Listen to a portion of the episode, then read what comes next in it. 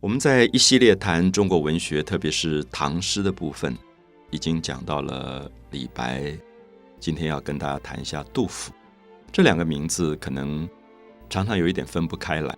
我想分不开来，一方面是他们只相差十一岁，李白大，杜甫十一岁。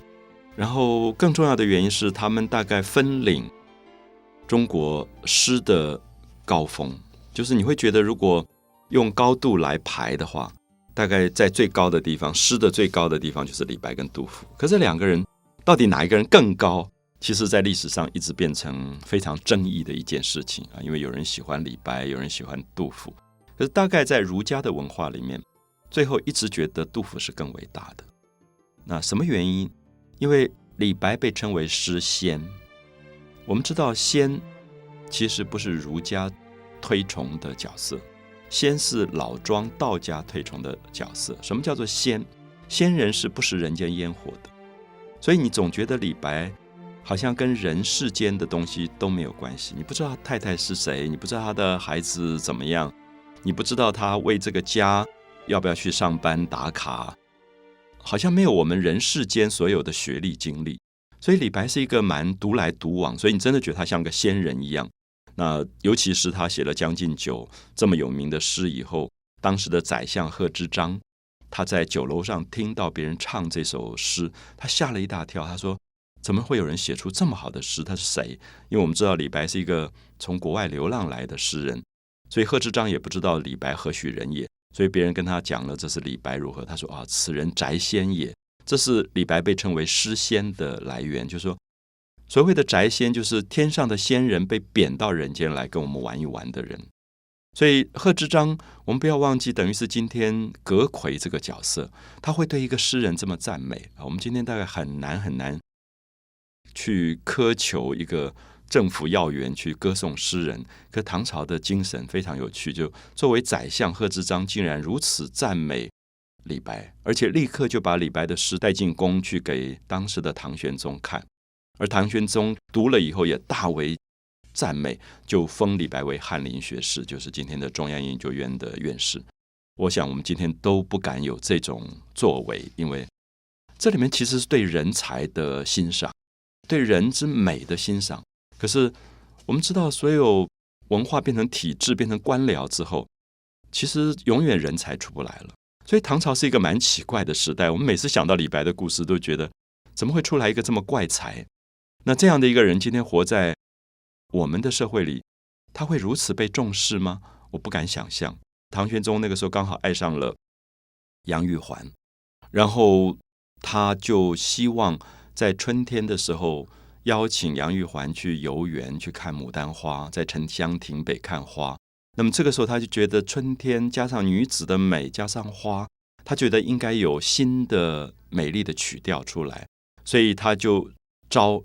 李白进宫，要李白写三首诗，大家知道就是最有名的《清平调》啊，“云想衣裳花想容，春风拂槛露华浓。若非群玉山头见，会向瑶台月下逢。”这是当时一个以帝王之尊的人，竟然招诗人来为他的恋爱写诗。那么一直到现在，这三首诗还在被唱啊，那种一枝红艳露凝香。他在讲那个女人的美，好像一朵花这样长起来，上面还有露水，那种颜色的美，我们可以看到这是李白才气纵横的这种表现。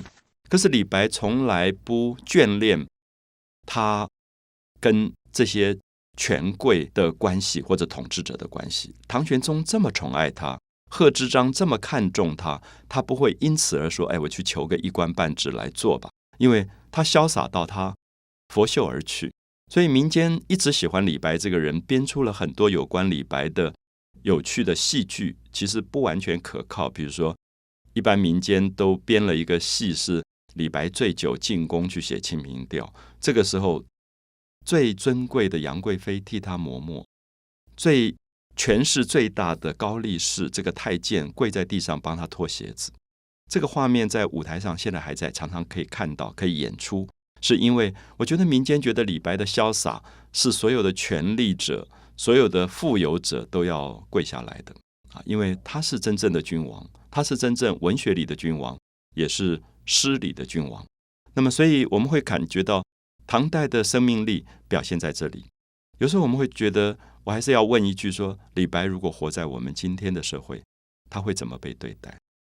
好，这个时候我们就会感觉到，一个时代没有美的精神，没有对生命的尊重的时候，其实李白这样的人很难出现。所以，我们下面要提到说，李白跟杜甫的关系，为什么杜甫后来反而更受重视？因为杜甫给了一个大家稳定的社会秩序。就杜甫所有的诗都在讲怎么去做人，而不是做仙。这样大家就可以了解，因为李白讲的都是怎么跟月亮喝酒，那个东西你在现实当中没有用。你跟月亮喝酒不能做官，也不能考试，所以最后李白只是一个孤独的仙人。可是杜甫所有的东西都是在现实当中完成的。他爱他的妻子，他爱他的儿女，他照顾所有的人。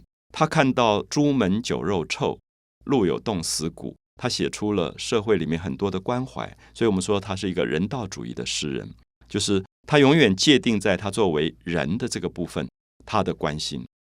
他的名句说：“朱门就是红颜色的门，酒肉臭，那个酒都已经多到没有人喝完，肉都已经没有吃完，剩菜倒出来都是臭的。朱门酒肉臭，可就在这个豪宅的门口，路有冻死骨，有一个饿的。”冻的没有饭吃的人，没有衣服穿的人，就死在这个红色的门旁边。所以“朱门酒肉臭，路有冻死骨”是一种对人的哀叹，就觉得怎么社会的贫富阶级差距到这么大。所以我们看到杜甫的伟大在于他希望完成人的部分，所以他被称为诗圣。他是儒家的，后来的正统教育里面总是让我们。努力的学习杜甫，而不是学习李白。可是我一直觉得李白跟杜甫，我在想有没有可能他们是不可分割的一体两面。我常常会建议很多朋友说，年轻的时候要好好的喜欢李白，然后到中年以后慢慢会懂得杜甫的伟大。那么他们两个其实是一个在完成自己，一个在完成他在人世间的社会角色，这是两个不冲突的角色。就是我今天我去爬山。我去登玉山，我去豪迈的追求我自己生命的豁达，这是李白给我的部分。可是我回来感觉到社会里面有任何一个人贫病交迫，我能够去对他做一点帮助，我愿意去做这件事的时候，是杜甫给我的帮助。那我觉得先跟圣的部分，最理想的方式是它是互补的，而不是彼此冲突的。